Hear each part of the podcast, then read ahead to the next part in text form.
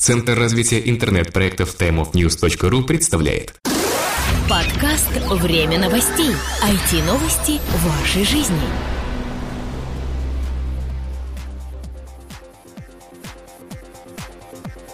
Здравствуйте, вы слушаете 135 выпуск нашего новостного яблочного подкаста. У микрофона его ведущий Влад Филатов. И Сергей Болесов. Всем привет. Сегодня, как всегда, о самых интересных и заметных событиях в интернете, ну и, конечно же, в Рунете в частности. Напоследок будут события недели. Не переключайтесь.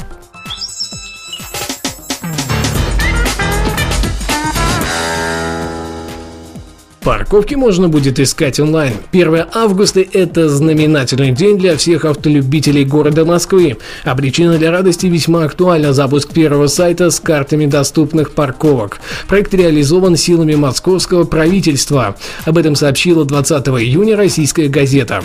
Адрес будущего ресурса – parking.most.ru и он будет полностью бесплатен для всех пользователей глобальной сети.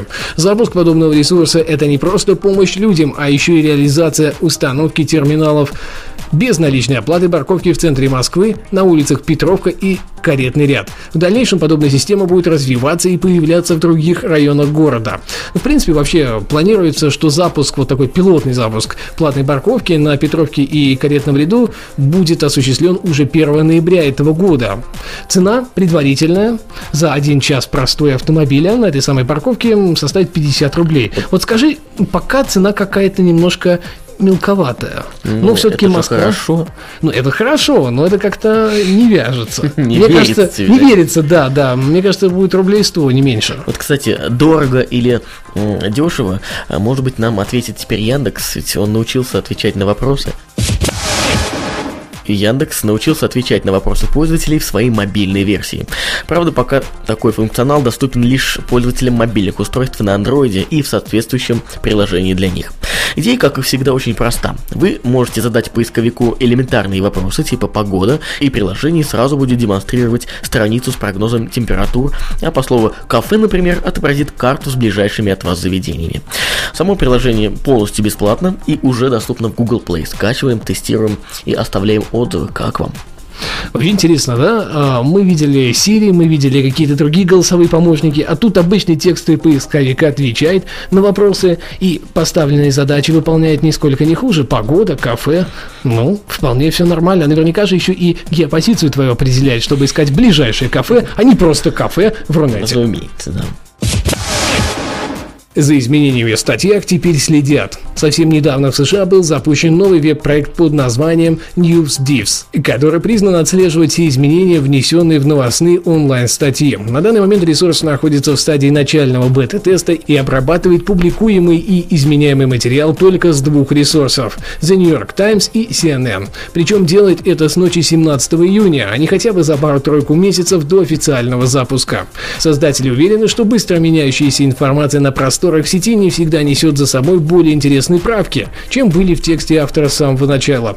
После сохранения первичного материала найденные отличия будут выделяться, а вот пользователи смогут отмечать именно те, что показались им наиболее интересными или актуальными. Я прям поражен этой идеей. Да, вот вроде бы все лежит на поверхности, Да. это как э, отрабатывается пословица «все гениальное просто». Именно, вот сто процентов. Facebook хочет купить еще один сервис. Снова Facebook и снова речь идет о возможной покупке новой составляющей, а точнее технологии в лице онлайн-сервиса face.com. Этот проект был создан для распознавания лиц на фотографии пользователей.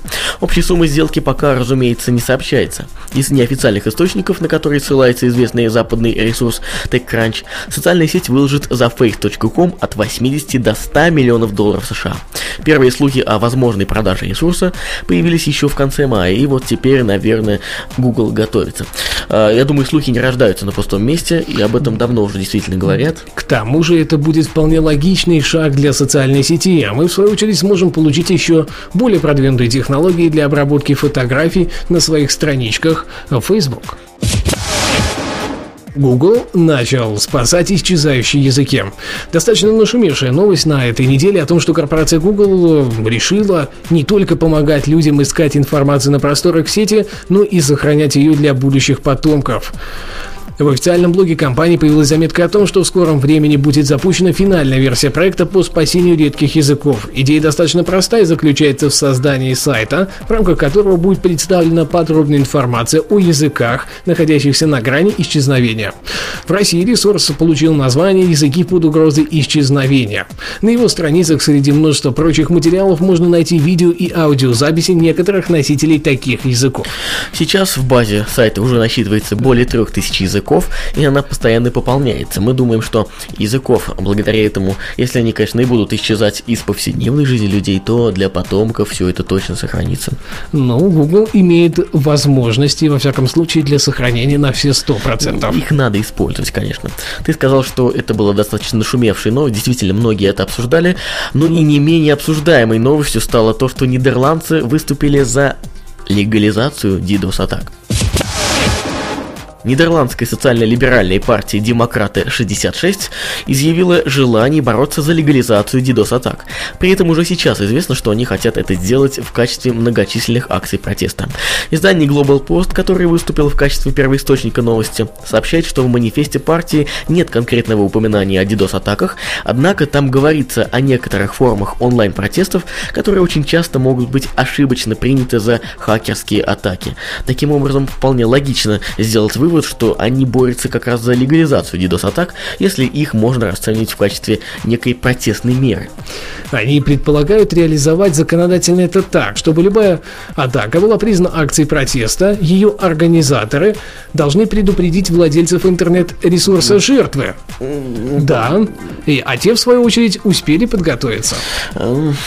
Это, знаешь, такой аттракцион какой-то получается. Да, но я только кто не кого? понимаю, да, это видишь, тебя сразу удивило. Э, не то, что кто кого, ты сначала предупреждаешь, говоришь, мы, мол, вас сейчас будем это, дедосить. Это игра тогда какая-то получается? Ну, игра в ничто. Э, эти себя укрепляют, те не могут завалить, эти еще укрепляют, эти не могут. И вот это противостояние стоит, стоит, стоит, стоит, потом сервер все-таки падает, конечно же, да, под натиском DDoS-атаки, но это называется уже, собственно, не хакерским каким-то ну, взломом и атакой, а протестные акции. Потому что были предупреждены. Это знаешь из серии. Предупрежден, значит вооружен. Логично.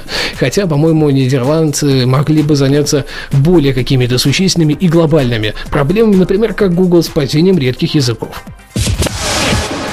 Что ж, ну а теперь наша постоянная рубрика событий недели. Сегодня здесь всего лишь один материал, э, ну, который мы просто не можем не рассказать.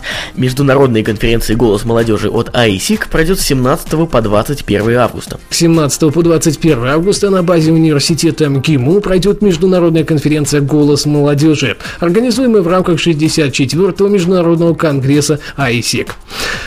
Данный конгресс – это крупнейшее международное молодежное событие, направленное на развитие и укрепление сотрудничества молодежи и определенной роли ее э, в развитии современного общества. Сам конгресс пройдет 17 по 26 августа 2012 года в Москве.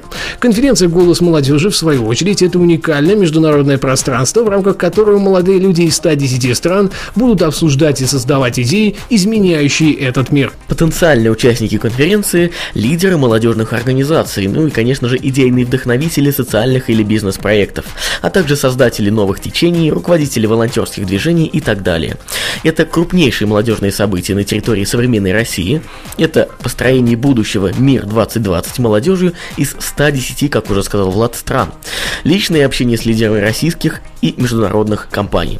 В рамках конференции пройдут тренинги и мастер-классы. Более подробная информация на официальном сайте мероприятия, либо на страницах ВКонтакте и Facebook. Регистрация до 30 июня. Спешите.